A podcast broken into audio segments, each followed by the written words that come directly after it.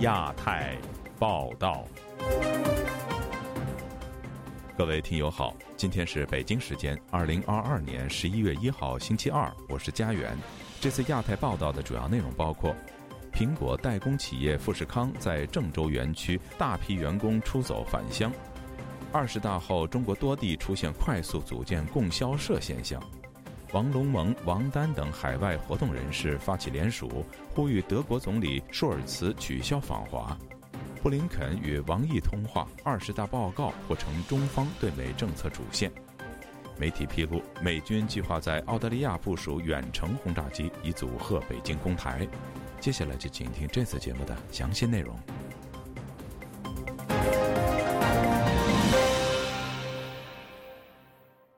近日。美国苹果公司代工企业富士康的河南郑州厂区因疫情封控，引发员工连夜出走的所谓“大逃亡”现象，许多员工拖着行李跋涉数十公里返乡，还有员工因为疫情检测阳性被隔离而通过网络求助。当地政府和企业对这些员工的处理情况引发舆论关注。以下是本台记者黄春梅发自台北的报道。有自称富士康员工发文称，厂里确诊人数越来越多，但物资缺乏，没有食品和药物。有人兴起念头，打算离开。二十九日晚间，社交媒体平台出现有富士康员工攀爬铁丝网，突破隔离墙离开厂区。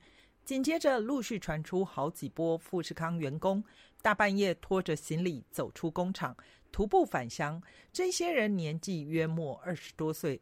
大半夜的公路上，一群拉着行李的员工沿着路肩走，人多时还走上了车道，相当危险。有热心的货车司机给员工反光贴：“伙计们，你们把这反光贴每个人贴一张，晚上走路安全。然后前面十几公里没有路灯，一定要注意安全啊！”一名化名为张宇的员工接受媒体访问时表示，二十九日开始，透过宿舍窗户，每天都能看到拖着行李往外走的同事。厂区大门也从开始的紧闭到三十号上午打开。在宿舍的一周，他吃最多的是泡面和面包。外面人员这个时候也很密集，很有风险。然后跑出去的人不不了解他具体是啥情况，所以也是有点不安全。所以我就暂时没有跟着这个大风向。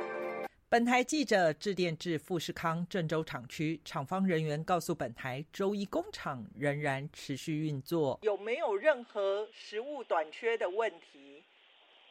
我们公司内部一直在解决，政府也在支援。连盒饭都没有，有这状况吗？我们有的，我们随时都在调配。是现在物资够吗？对，我们一直在免费配送餐。能离开的员工还算幸运，在抖音里流传了好几个自称是富士康员工的抱怨，在郑州宿舍发烧咳嗽，不管是不是阳性，都要被拉出来隔离。出现了阳性就这儿吗？是社会的祸害吗？都没有人管。打幺二零没人接，打幺幺零接了也不管，到底有没有人管我们生活呀？本台记者根据网传员工的控诉，联络上富士康员工关爱中心，取得公司方的回应。因为目前的话，人员可能比较多，就是我们这边的话做的尽尽可能的，就是通知那边的负责人，让他们去现场那边了解。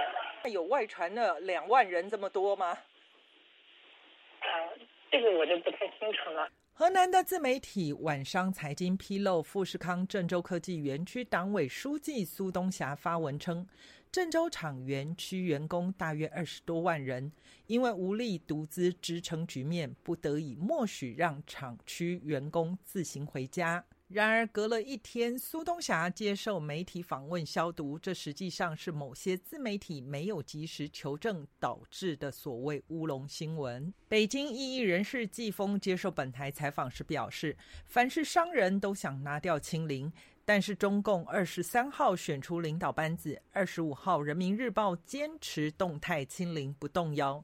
所有的书记都与党有关，所以都怕得罪中共。当党性和利益和企业的利益发生冲突的时候，呃，那么党的领导干部就选择党性；当着党性和人性产生分分裂的时候，他们同样选择的是党性，而不是人性。河南郑州发布三十日发布了富士康内网连发三条通知，对于有意愿返乡的员工，在严格落实疫情防控规定的前提下，安排公安、交通、属地办事处和富士康企业统一组织人员和车辆，启动员工点对点返乡工作。富士康大量员工逃离新闻，最初只在自媒体发布。环球时报前总编辑胡锡进在微博发文批评郑州市主流媒体在富士康问题上一度长时间的失声，实在不应该。他说道：“现在一些地方的领导机关对媒体报道限制太严，初衷是想控制负面报道，维护社会稳定，但其实这样做严重弊大于利。”自由亚洲电台记者黄春梅台北报道。近日，美国苹果公司的代工企业富士康郑州厂区发生大批员工出走返乡事件。有评论认为，事件可能导致该企业减产，甚至加快苹果公司撤离中国的步伐。以下是本台记者夏小华发自台北的报道。苹果最新手机 iPhone 十四才开卖一个多月，独家代工的红海集团旗下的富士康二十万人郑州厂传出员工受不了疫情风控，无预警的大罢工返家。红海三十一号开盘股价下挫，最低滑落到一百零一点五元，下跌百分之二点四。红海集团三十号晚间发声明强调，郑州园区逐步控制中，集团协调其他园区产能备援，降低可能的影响。路透社报道引述匿名消息人是研判，受到 COVID-19 疫情相关的影响，郑州厂十一月 iPhone 出货量最多可能减少百分之三十。路透报道，苹果公司没有及时回应相关的说法。台湾云林科技大学财务金融学系教授郑正炳接受自由亚洲电台采访指出，红海郑州厂是 iPhone 十四 Pro 主要的生产地，占据红海 iPhone 代工百分之七十以上。许多评论都建议苹果公司必须要设定 B 计划。郑正炳说：“iPhone 虽然全球布局，但是因为它把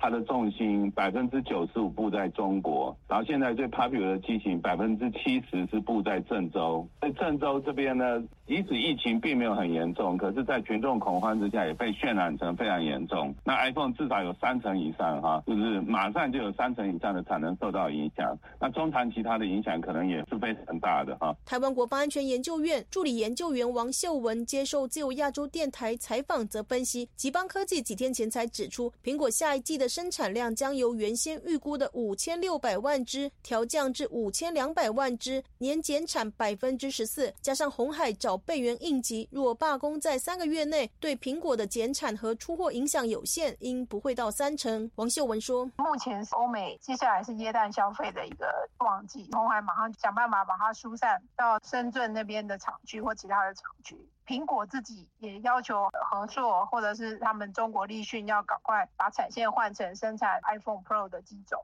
所以我觉得对于整个苹果的影响应该不是那么大。王秀文指出，iPhone Pro 和 Pro Max 独家组装商百分之百给富士康生产，苹果在中国扶植的中国厂商如立讯生产的是比较旧的机种。王秀文分析，这个过程里面获得利益的就是中国立讯，因为它在这里就可以提升一级，生产比较高阶的。一种，但是另一方面，苹果很早就有预预料到这种状况，所以他一直看，一直想要把产业链移出中国，某一些的供应链要移出中国。我觉得这个会加速苹果把产业链往南移，包括移往印度或者是移往越南。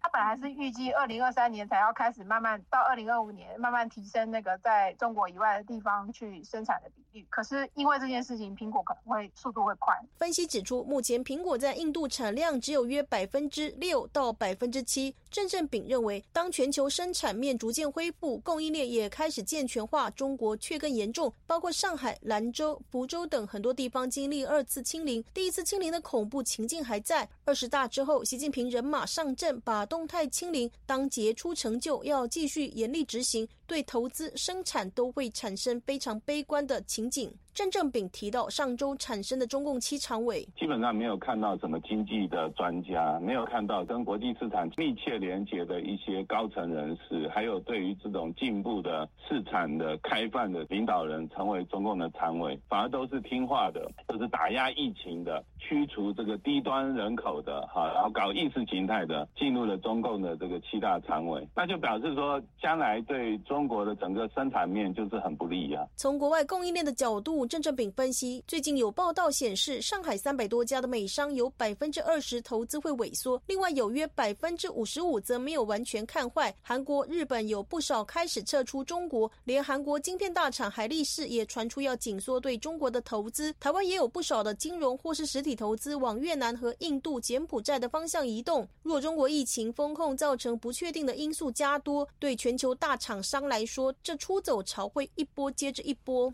郑正炳说：“像特斯拉这种全压在中国，那我想之后美国政府或西方的这个这些联盟呢，对于这种跨国的大企业哈，那渐进的要求他们生产线做转移，这件的压力越来越大。”王秀文提到，从疫情封控以来，中国打工仔在十一国庆也没办法回家，只能封控原地不动。红海这么多人，他们那种劳力密集产业，一个宿舍里面塞那么多人，都刚刚韩国才发生这种事情，就是大家的那个紧。迫感，然后又没又没得那个物质上又供应不上来，所以他们当然就是身体很生很很生气，才会想要逃回家。王秀文还说，这事件会让企业想赶快想定 B 计划，尤其组装集中在中国的要开始分散，不可能一天到晚配合中国成天做动态清理的要求，可能红海也会加速以机器取代人工，工人老是出问题，在企业来说是不得了的事。自由亚洲电台记者谢小华台北报道。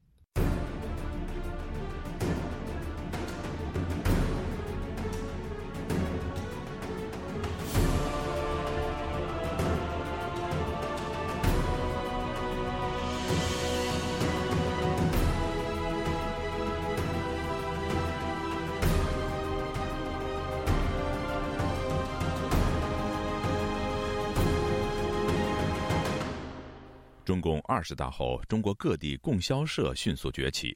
上个星期，中国全国供销合作总社发布招聘公务员通告。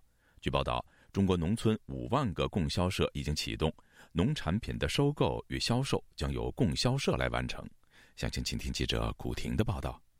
近期，中国正在加快恢复供销社系统，所需人员大大超出预料。不久前，湖北媒体披露，该省已恢复重建基层供销社达一千三百多个，基本覆盖了全省乡镇，其中供销社社员人数超过四十五万。就在中共二十届一中全会上周日闭幕的次日，中国政府网站发布消息。中央公务员主管部门发布了中央机关及其直属机构二零二三年度考试录用公务员公告。中华全国供销合作总社计划考试录用机关工作人员，并欢迎优秀青年踊跃报考。对此，苏州中学前团委书记、该校教师潘璐本周一对自由亚洲电台说：“三十多年前的供销社重新出现，绝非偶然。”三十多年前的供销社今天重新出现，绝非偶然。就在二十大结束后，李克强总理尴尬地签署了鼓励发展个体工商业的国务院行政令。但是我已经悲观地预见到，不久的未来，作为邓小平改革开放的标志性的市场经济将逐步衰退，让位给死灰复燃的计划管制经济，安票供应的日子也随之而来。物质匮乏时代离我们过去并不遥远，离我们未来也更近。根据招聘条件，报考供销社除了要提供大专以上学历证明或基层工作者提供过往的工作经验证明等，还需要经过笔试、面试等审核。资深媒体人雷哥接受本台采访时说：“他是习近平对中国发展战略构想当中的一个有机组成部分。”其实一心要走所谓独特的中国式的社会主义道路，与美国式的现代西方文明主流相对抗，它就必然会遭到欧美社会的围堵和封锁。这是中国最近五年来面临的严酷的现实。记者所见，浙江、广东、湖州、江苏、河北、安徽、四川及贵州等地政府均在微博发布招聘广告。网民刀兄留言：收到猎头电话，大意是堪比好几个阿里巴巴的全国供销系统，招聘市场 CEO 工资比房地产行业还高。最近怎么多了供销社？这可是我们十岁时候的经历的事。另有网民留言称，明年供销社招聘几十万售货员，要求本科以上学历，部分岗位要研究生，事业单位编制。吕端遇事写道。供销社绝对是计划经济的产物，诞生于物资极度匮乏的年代，活跃城乡物资交流是其使命。雷哥认为，中共二十大报告显示，中国正在回到闭关锁国的年代。在此情况下，当局必须要做准备工作。他对本台说：“在这种闭关锁国状态底下呢，供销社就会有作用。所以，供销社呢，它是计划经济的产物，是国营经济的一个部分，主要的服务对象是农村农民。最近五年，全国恢复重建了一万多家基层供销社。”目前，全国已经有三万多家，覆盖了全国百分之九十五的乡镇。中共总书记习近平在二十大报告中三次提到改革开放，其中两次是回顾，一次是面对未来。雷哥说：“他现在一心一意要重返经典社会主义模式，整个国家的计划色彩在不断的加强。农村地区就要靠统购统销的供销社来支撑。供销社虽然是老旧的玩意儿，但是重新启用时，大家也会充分的利用现代的互联网科技发展的成果。”到了战时和紧急状态底下，整个网络就会在整个乡村地区啊的冒出来。熟悉中国供销系统的雷哥认为，和现代中国城市比较，居住在乡村的农民一盘散沙，难以管理。供销社的建立有助于政府通过农产品实行统一收购和销售，掌控农民。据官媒介绍，供销社试点工作自2017年7月正式开始。为期两年，随后全面普及。自由亚洲电台记者古婷报道：中国当局严厉的防疫措施在新疆、西藏等少数民族地区造成次生灾害。有新疆伊犁的哈萨克牧民表示，他们的牲畜被隔离，许多牛羊死亡，影响牧民生计。而在西藏拉萨，也出现了当地民众的逃亡潮。以下是记者夏小华发自台北的报道。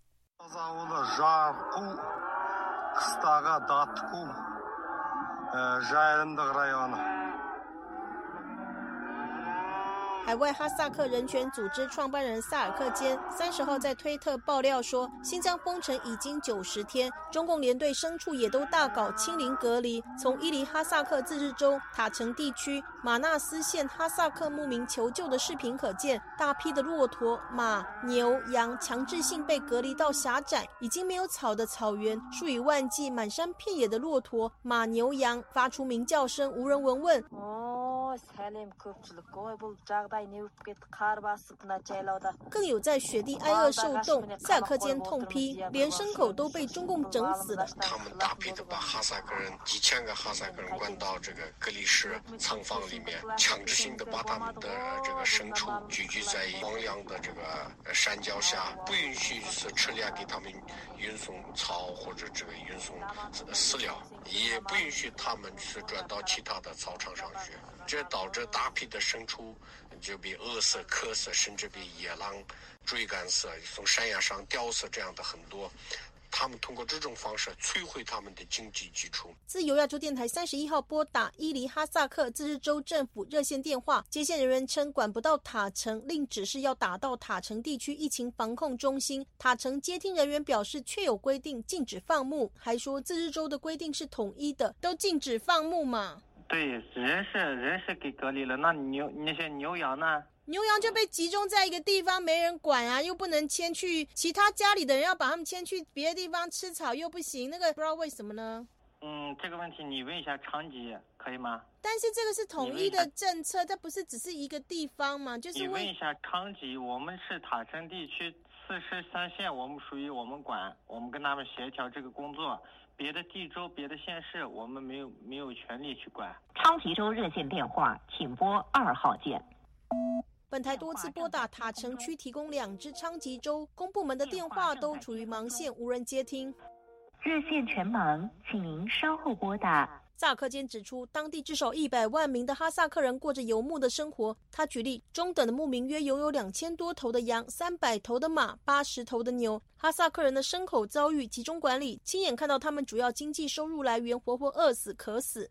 萨尔克坚质疑，有些官员就恐吓牧民，担心牲口饿死，只能卖掉。牧民被迫贱卖牲口给当地官员，牛羊的价格较疫情前至少翻了两倍。官员宰杀牲口，贩卖肉品，从中获利。萨尔克坚说：“从这个哈萨克牧民的书里面，一百块一只羊，一一头牛顶多两百块、三百块的价。其实那个市场价的一头牛是七千块人民币到一万块人民币不等，甚至那些种牛就是质量好的牛，两万块人民币都有。一头羊最起码的价格是七百块到一千五百块左右。而现在这些当局的这些官员们，一律哈萨克族通过这种方式，他们是怎么说呢？中间赚的利润太大了，百分之九十。比比比那个更大。萨尔克坚提到，伊犁原有的集中营成为隔离中心或是方舱医院，一处塞满了五百至三千人，一个挨着一个，甚至连厕所都挤人，还有未成年的孩子被关在里面。新疆防疫现况惨烈，不输给战争。萨尔克坚令指出，中国官员借着疫情持续残酷的打压哈萨克以及维吾尔人，利用疫情发大财，还非法转租土地。近日，在伊犁自治州就发生有哈萨克的牧民持有草原使用证，有效期五十年，合法的草原却被当地汉族官员非法占领，转租给汉人。萨尔克坚说：“他就跟这个汉族老板说，他说是他们你们的书记给我的，然后他跟他们理论说，你们不应该这样，这土地是属于我。”我有合法的这个草原使用者，就导致这个汉族老板和他这个当地的书记带了二十多个警察，直接把这些哈萨克的这个牧民打的这个残状，甚至把一个小孩子三岁的小孩子直接用铁打，这个三岁的小孩子胡脑勺都已经这个颅骨都已经被粉碎了，然后所有的这些哈萨克人被强制性的现在都被已经公安局抓进去了，这个血腥事件所有的这些。有关的哈萨克人都已经必失踪了。世界维吾尔代表大会发言人迪里夏提接受自由亚洲电台采访，也指出，中国政府采取极端风控的政策，强迫维吾尔人居家隔离，承受着饥饿和精神上的摧残，导致人们已经无法承受。中国政府清零政策引发各地民怨。西藏拉萨二十六号爆发中国各省到拉萨打工的大批汉人示威，要求返乡之后，和郑州一样出现了逃亡潮。自由亚洲电台藏语组二十八号。就报道，离藏往中国内地的公路塞满了车流，与近三个月封城期间空无一人的情况大为不同。本台藏语组报道还指出，日克则二十七号才公布离开所在地必须要一周前上交报告，且必须出示二十四小时之内的阴性证明。汉人抗议之后，当局就对汉人大开方便之门。至于藏族打工族能否回到西藏其他的县城的家乡，则不得而知。本台多次拨打西藏疫情防控中心，都处于忙线中，转语音信箱。西藏流亡政府藏人行政中央西藏政策研究中心主任达瓦才仁接受自由亚洲电台采访表示，国际可以看得更清楚，中共在西藏推行的民族歧视政策，汉人可以回乡，不怕把疫情往外扩，藏人却仍然被迫在西藏隔离封控于家中。达瓦才仁说：“汉人抗议了，显然他就可以放嘛，那就说明，呃，这个并不是说因为疫情原因不能人不能流动，而是中国政府不愿意嘛。他愿意的时候可以让这些汉人回家，为什么？难道那个病？”毒不会区别说，我对藏人我就要感染，我就要传染汉人，我就放过，不会这样嘛？因为这个病本身就是汉人从中国带到西藏的，认为这是一个维稳控制的手段，而不真正是疫情。达瓦才人提到，很多西藏人怀疑都封了三个月，为何还会有阳性验出？是不是中共自导自演？相较郑州富士康员工返乡逃亡潮，在台流亡西藏学生慈恩塔青接受自由亚洲电台采访也说，他们只有这个意义，不遵守那个防疫的。可是，在西藏的话，另一个。就是如果不遵守的，他们会做什么？啊，国家的什么稳定啊，什么分裂祖国啊，都是那个借这些当理由就会抓你啊，会会有任任何那个后果。所以是跟西藏跟那边内地完全不一样。啊自由亚洲电台记者谢小华台北报道。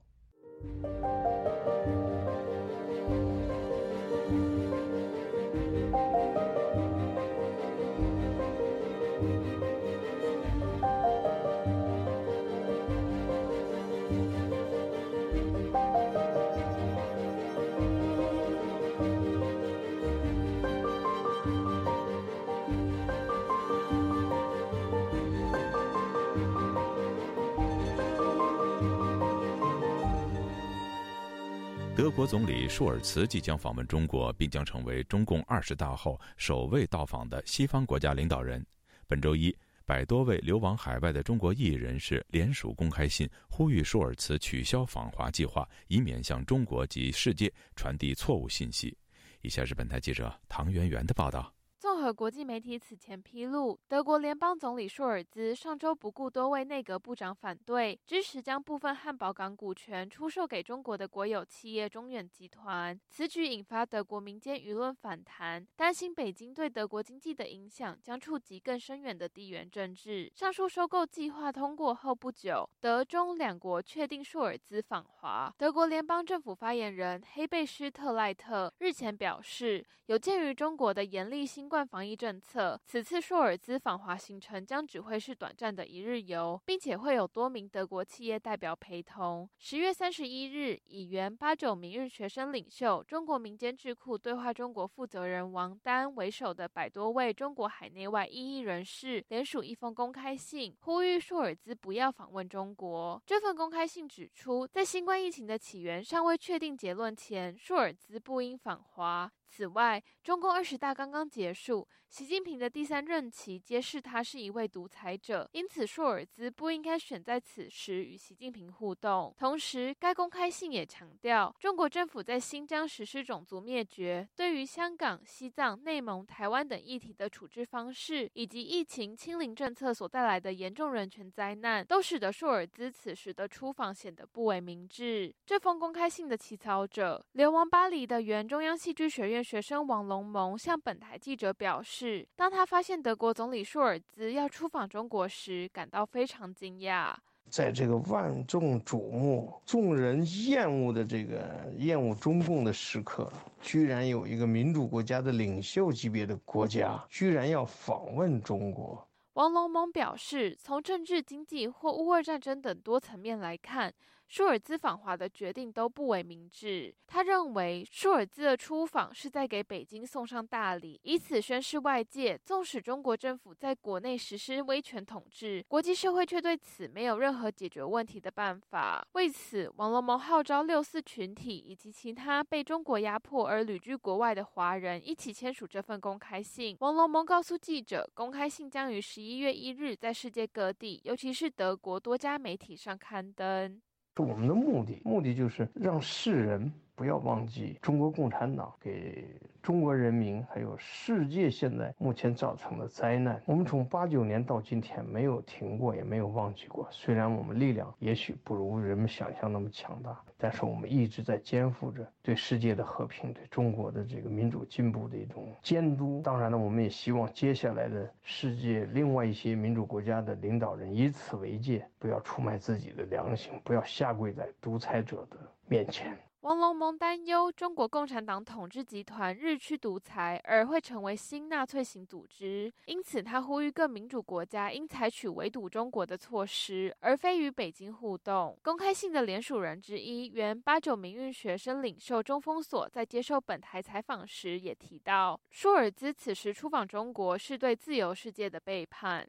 就是在呃美国为首的民主国家。现在开始全面对抗中共的时候，舒尔茨这样的这种访问是给习近平独裁政权贴金，那那是是中共的同谋，无论对于欧洲的未来，对于自由世界的呃团结，都是有非常负面的作用。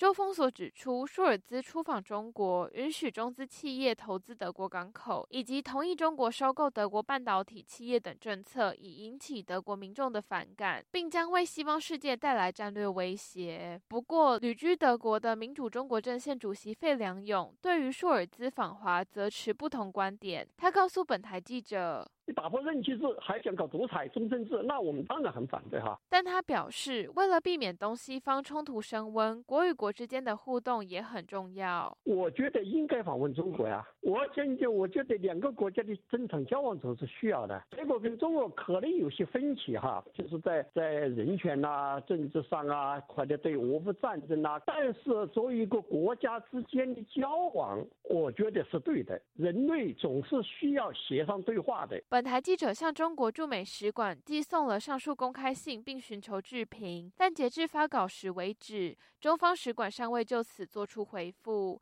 自由亚洲电台记者唐媛媛华盛顿报道。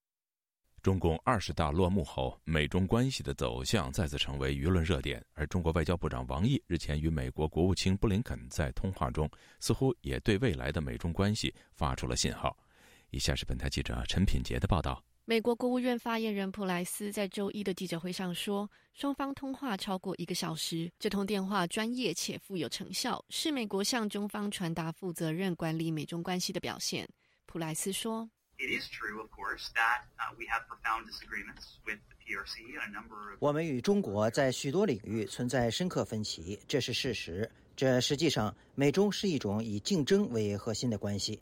我们认为与中国进行定期的对话和交流很重要。部分原因是因为我们必须管理这种竞争关系。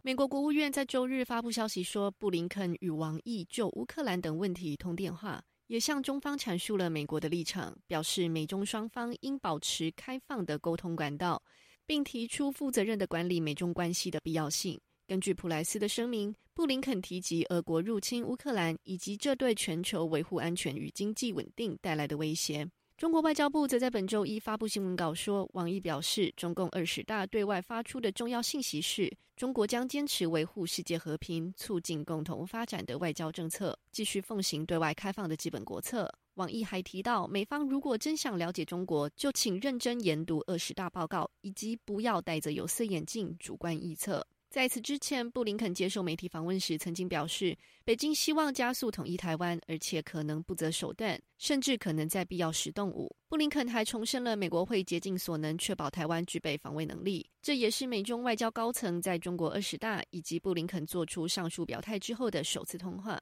是否代表双方紧张关系开始解冻？美国智库德国马歇尔基金会亚洲计划主任格莱伊就认为，这代表了美中双方有重新接触的意愿。格莱伊以书面回复本台置评时这么写道：“我请同事代读。自佩洛西访台以及随后的中国军事演习以来，美中关系一直处于紧张状态。他们很可能正在为两国总统在巴厘岛的会晤做准备。”双方是否愿意做出必要的妥协，以阻止美中关系的螺旋式下滑，还有待观察。外界关注美国总统拜登是否与中国国家领导人习近平在十一月与印尼巴厘岛举行的二十国集团峰会上见面。这可能是拜登上任以来美中两国领导人第一次举行面对面的会晤。在此之前，王毅曾经与美国驻华大使伯恩斯会面，美中双方领导人也分别向美中关系全国关系委员会年度颁奖晚宴致贺信。被外界视为替拜喜会面做准备。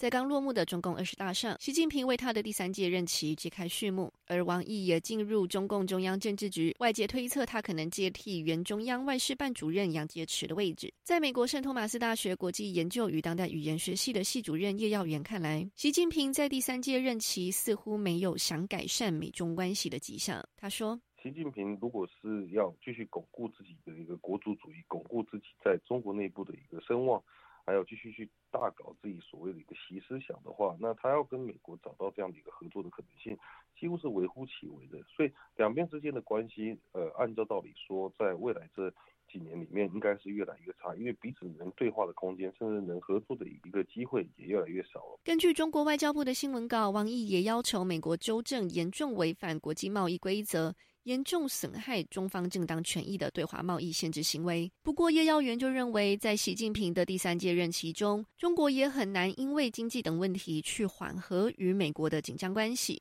因为比起救经济和修补外交，习近平似乎更在意维护政权的稳固。自由亚洲电台记者陈品杰华盛顿报道。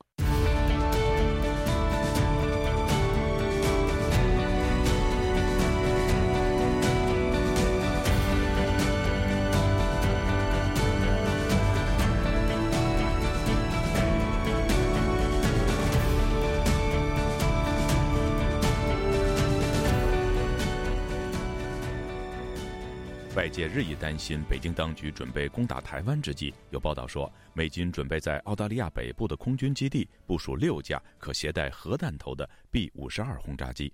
军事专家相信，美国旨在透过有关部署对北京示警。详情，请听记者高峰的报道。根据澳大利亚广播公司的调查报道，美国空军已经制定方案。在澳大利亚北部的廷德尔空军基地为 B 五十二战略轰炸机建造专用设施。包括维修中心和停机坪。报道引述美国空军消息人士的话说，在澳大利亚部署轰炸机是向敌人传达强烈讯息，显示美军投射致命空中武力的能力。根据报道，扩建工程预计耗资一亿美元，二零二六年年底完工。澳大利亚总理阿尔巴内塞表示，澳大利亚与美国不时就国防接触。澳大利亚国防部则拒绝置评。B-52 轰炸机一直是美国空军的重要骨干，拥有核武器和常规武器的远程打击能力。美国智库的分析员表示，B-52 轰炸机的打击距离达到一万四千公里。外界日渐担心北京将对台动武，相信华盛顿有意对北京发出警告。台湾国家政策研究基金会军事专家李正修认为，一旦美中爆发军事冲突，澳大利亚很可能成为美军的主要后勤基地。因为以目前中国大陆的军力来说，目前它应该不至于会成为。中共直接报复的对象，尤其是 B 五十二的飞行距离来讲的话，它要携带弹头去轰炸中国大陆，甚至于是中国大陆在南海的军事设施是相当理想。如果以它的航程来讲的话，如果是在南海作战完，要飞回澳洲，是其实绰绰有余了。台湾国防安全研究院国家安全研究所所长沈明世表示。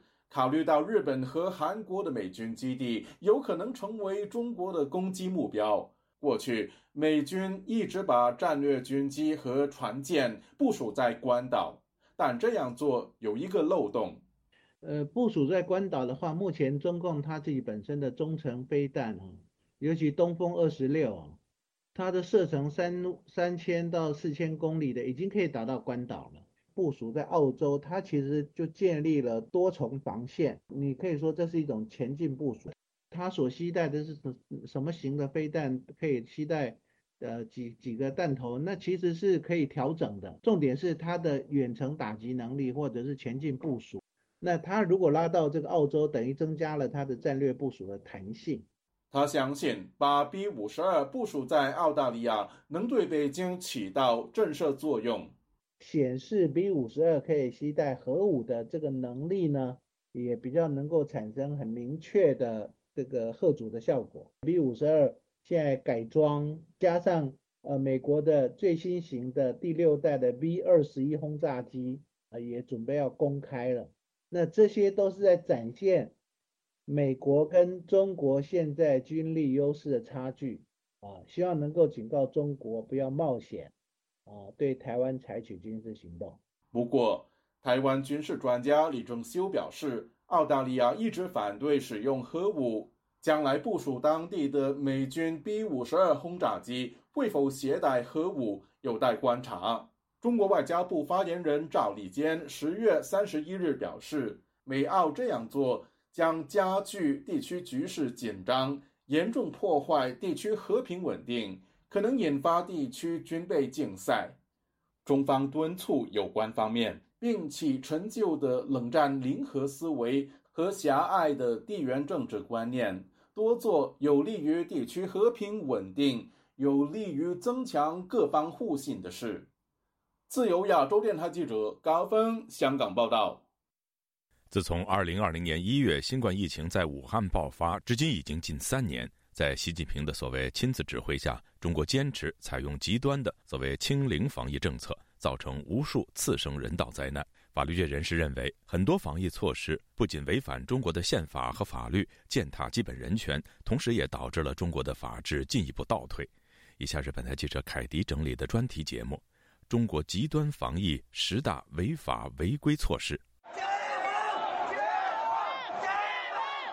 封条贴在了我们的玻璃上，还告诉我们吃喝拉撒在车上，你这是侵犯人权。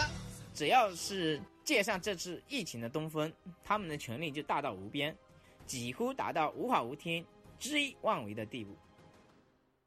听众朋友。刚刚您听到的是中国民众对极端疫情措施的抗议，以及人权律师的评论。近三年来，在中国极端防疫政策之下，种种违法违规行为泛滥，并引发强烈民怨。中国的防疫政策究竟如何野蛮？下面我们就来梳理一下新冠疫情期间从中央到地方十项违法违规的防疫措施。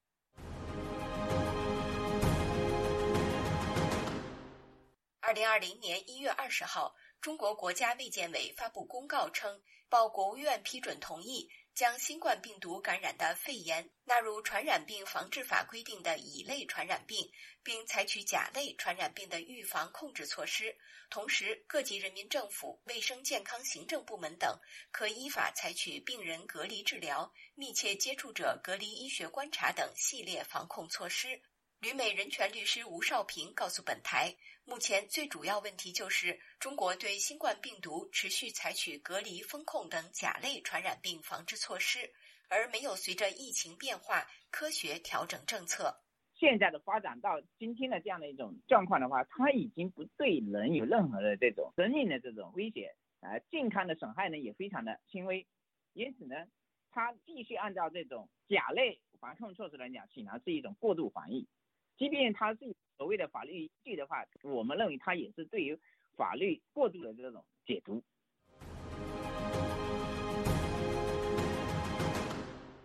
今年四五月份，中国最大都市上海经历了自开埠以来从未有过的两个月持续封城。从一开始，浦东、浦西鸳鸯火锅是陆续封控，到之后所谓全域静态管理，这个两千五百万人口的一级行政区被全域封锁。律师吴少平指出，上海封城至今外界都没有看到国务院相关决定，上海市政府也不承认其做法是封城。旅美人权律师滕彪也告诉本台，中型城市以上的。这种封锁，它要要国务院来决定，但是在中国，这个往往就是一个省或者一个市他自己来决定，这就完全是越级的管理，没有法律依据的，而且呢是完全不顾法律程序。目前在中国各地强制封城的例子比比皆是。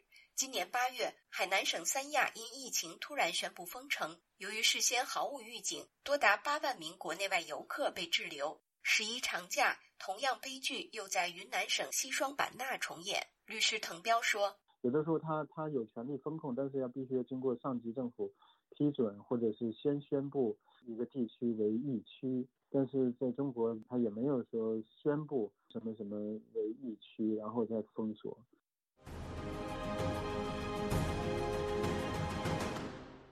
严厉的清零政策之下。中国各地在防疫上纷纷采取层层加码的手段，一人变阳全员核酸已成常态。今年八月，重庆因少量新冠病毒感染者，就强迫一千万人顶着烈日做核酸，最后只查出两例阳性。这些做法有任何法律依据吗？律师吴少平说：“根据《传染病防治法》规定，对于发现传染病，必须先对疫情进行流行病学调查。”再据此提出划定一点一区的建议等，但是现在中共往往是只要是发现病例或疑似病例，就把特定区域划于疫区，根本不讲科学，没有经过什么前置程序。通常只要上面一句话，就毫无征兆的给分城、分区、分路、分小区，甚至分门，或者拉去强制隔离等。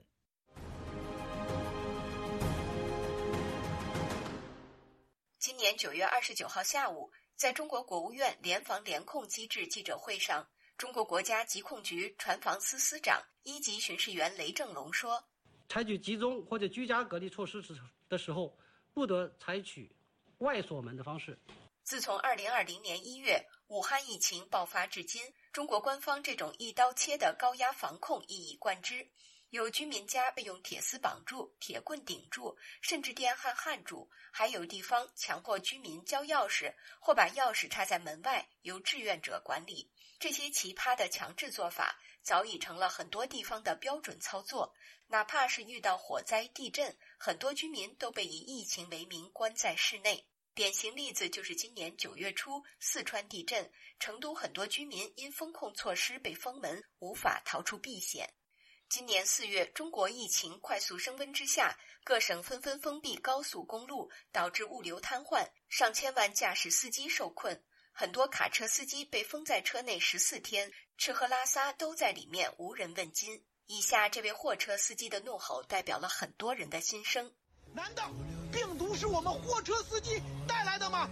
更可气的是，封条贴在了我们的玻璃上，还不让透气，还告诉我们。吃喝拉撒在车上，你这是侵犯人权。律师滕彪说：“这些强制封门或把人封在车里的做法，都完全没有法律依据。包括中国这个宪法规定的那些基本人身自由、基本权利，也包括这个刑事诉讼法等等规定，就是对这个公民人身自由的这个保护，呃，相关的法律都被违反了。”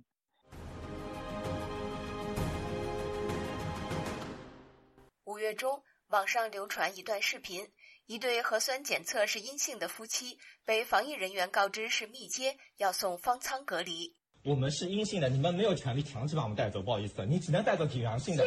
一名身上有警察字样的大白说：“不执行市政府的命令，就要对你进行处罚。你告诉我要找到你。进行处罚了以后，要影响你的三代，好吧？这是我们最后一代。”一人阳性，全楼转运。这是上海今年四五月封控期间普遍实行的政策。还有官员强制要求居民交出住宅钥匙，称要在居民离家后入户消毒杀菌。如果居民不配合不开门，就用工具破门开锁。入屋后直接抓人和消毒。对此，上海律师刘大力和法律学者童之伟分别公开发文表示质疑。其中，童之伟发文指出，当局使用强制手段把居民送方舱隔离的做法是非法，而且无权强行擅闯民宅，应立即停止。不过，这两位法律人士的文章并未引起官方政策变化，反倒是他们的公开信被封杀，微博账号也被清零。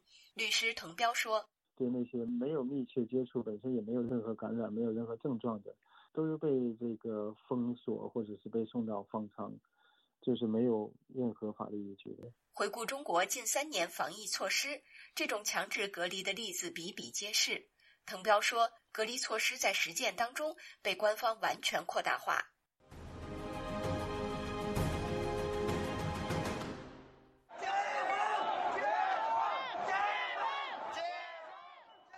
今年九月二十六号晚，深圳福田沙尾村大批民众走上街头抗议当地政府管控决定。这已经是当地今年第六次被宣布封控，居民生计艰难，无法忍受。这样的案例在全国各地还有很多。疫情下，很多人失去工作，没有收入，但还要缴付房贷、车贷，生活陷入困境。律师吴少平指出，《传染病防治法》第四十一条明文规定，在隔离期间实施隔离措施的人民政府，应当对被隔离人员提供生活保障。被隔离人员有工作单位的，所在单位不得停止支付其隔离期间的工作报酬。这是你国家或者是你地方政府实施的行为，导致普通百姓的收入没有了，甚至出现企业倒闭了，他的收入彻底的失去了来源。你政府是不是要承担责任呢？但是你政府在这里，你会发现它是缺位的。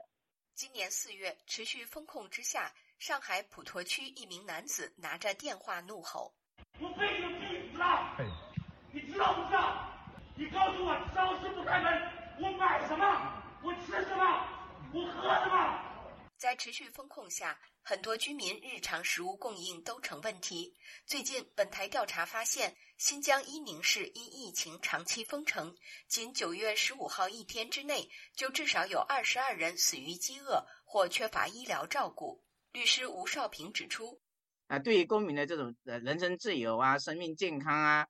这些权利呢，呃，都是一种故意的一种侵害的一种行为，它就是一个故意的一个呃刑事犯罪的一种行为，完全抛弃法律的情况下去执行所谓的这个啊防疫措施，才会导致了这样恶果的这种发生。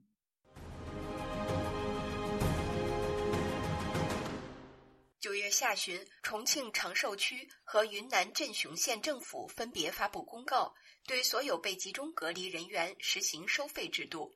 每人每天收费人民币一百至三百元不等。与此同时，安徽阜阳宣布下辖三个城区，两百万人进入封闭状态。但当地官方却刻意淡化封城消息，以致很多外地人直到走出当地火车站，才发现掉进陷阱，被迫接受高价隔离。当地防疫人员告诉本台：“那个集中隔离点，一般都是自费的，怎么着也得有个三四百块钱吧。”律师滕彪说：“无论是传染病防治法，还是突发事件应对法，都没有赋予当地政府这种向民众收取隔离费用的权利，因此属于非法。”动态清零一直不结束，还有一个重要的原因就是利用疫情来腐败。很多官员、商人、权贵从防疫过程当中攫取了巨额的利益，他们一直不愿意放弃种种的防疫措施。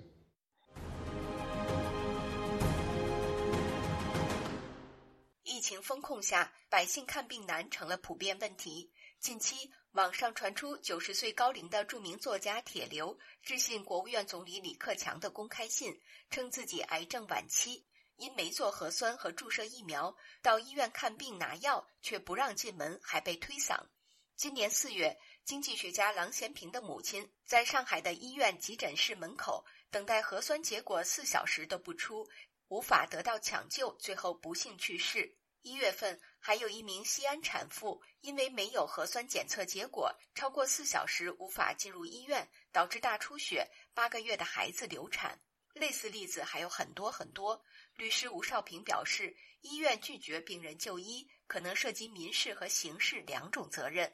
因为你的这种拒诊的行为导致这个病患病情加重或者死亡，你对这样的后果要承担这个民事责任。还有呢，你有可能这还涉嫌这个刑事犯罪问题啊，因为你有救治的职责，你不履行这样的职责，并且犯了这样的结果发生，比如病人死亡，那刑法上它也是一个叫做间接故意犯罪的。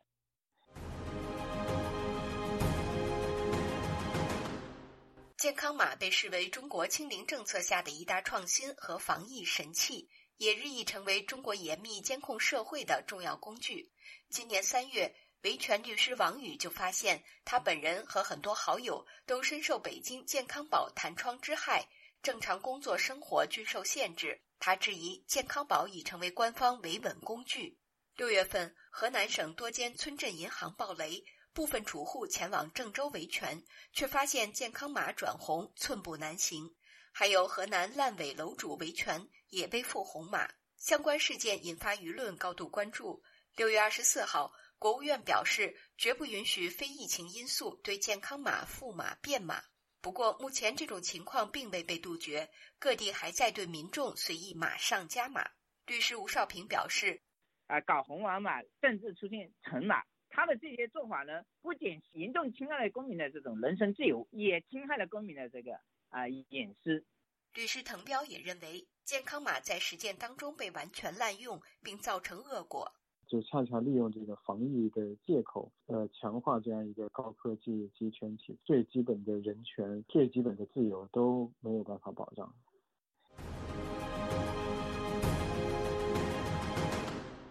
今年九月十八号凌晨两点多，一辆载有四十七人的隔离转运大巴车在贵阳东南约一百六十公里处发生翻车事故，车上二十七人死亡，二十人受伤。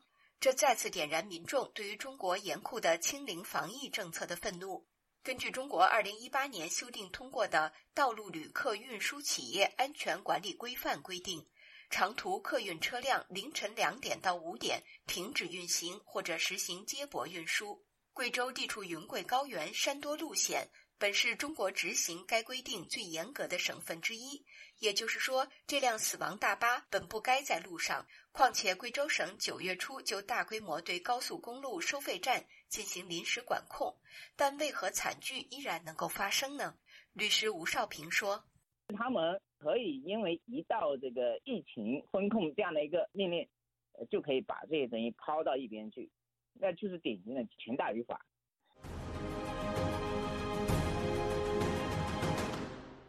律师吴少平认为。疫情持续到今天，动态清零政策导致的种种违法违规措施，已构成一种国家犯罪行为。以上是自由亚洲电台记者凯迪华盛顿报道。听众朋友，接下来我们再关注几条其他方面的消息。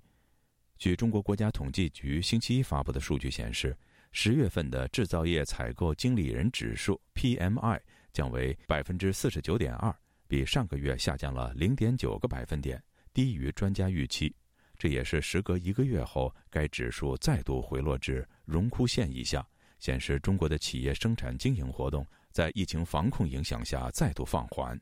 与此同时，国际货币基金组织上个星期五刚刚下调了亚洲经济增长预测，并表示最大的不利因素之一就是中国经济迅速而且广泛的放缓，并把这归咎于严厉的新冠疫情限制措施及其不断恶化的房地产问题。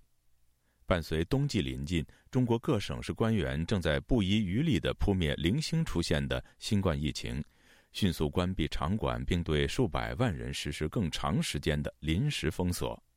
星期一，上海迪士尼度假区表示，由于该市采取了预防措施，从即日起关闭整个度假区，园内的游客要等现场核酸结果阴性后才能够离开。